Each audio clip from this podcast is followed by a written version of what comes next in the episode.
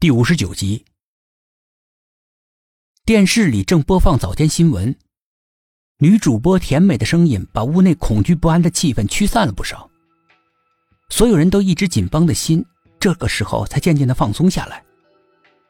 薛品涵也盯着电视看，看着看着，他的眉头慢慢拧成了一团。刚才灯怎么按都不亮，现在电视能看到。难道是灯坏了？这房子不是总有人在养护吗？他霍地站起身来，走到厨房，灯暗不亮。来到了卫生间，灯仍然是暗不亮。薛品涵的心一下子提到了嗓子眼儿，几乎要从胸膛里面跳了出来，脊背一阵的发冷。众人先是奇怪的看着他的一举一动。但是马上就明白过来了，全都脸色发白，冷汗淋漓，极度紧张的盯着那台诡异的电视。电视里的女主播不知道何时变成了李佳慧，她冲着他们甜甜的微笑，脸上的表情很幸福。慢慢的，她抬起了手，手里面拿着一把寒光闪闪的匕首。所有的人被那泛着寒光的匕首给惊呆了，惊恐的等待他下一个举动。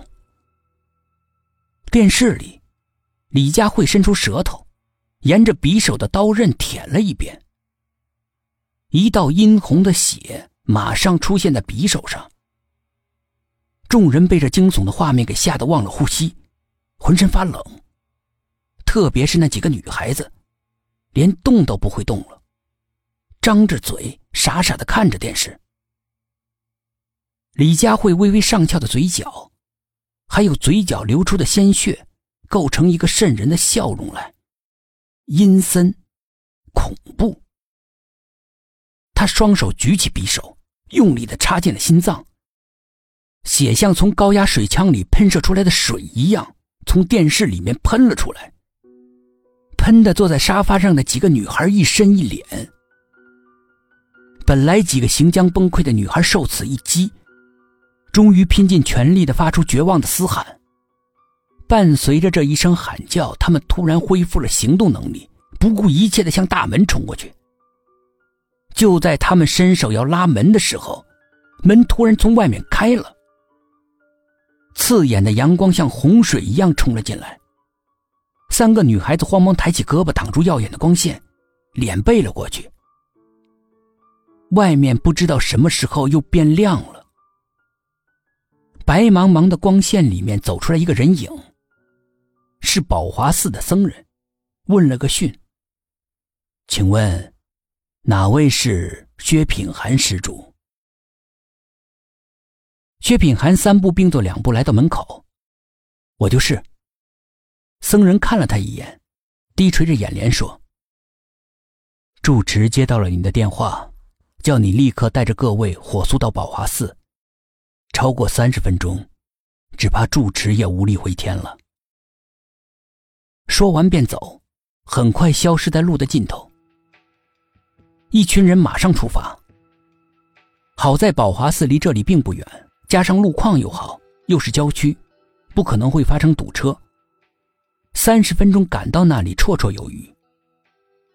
但是他们会顺利的赶到那儿吗？宝华寺的住持究竟预测到了什么危险？不然刚才那位送信的僧人怎么会那么说？一种不祥的预感悄无声息地钻进了薛品涵的心里。他偷眼看了下坐在副驾驶位的苏应真，一上车他就睡着了，现在头歪在一边，睡得很香。薛品涵看着他透着疲惫的脸，有些心疼。这个案子太棘手了。别说是一个女孩子，就是他这么个大男人，也被折磨得精疲力尽的。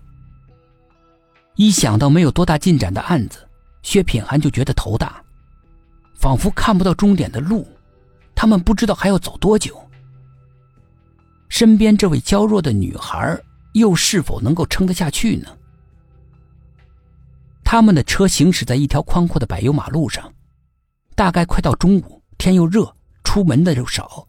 路上一辆车都没有，薛品涵把车开得飞快。今天能够平安的到达宝华寺吧？想到这里，他的心稍稍安定了些。可是就在这个时候，苏应真突然醒了过来，神情紧张的注视着窗外，侧着一只耳朵，像是在凝神聆听。脸上渐渐的布满了乌云。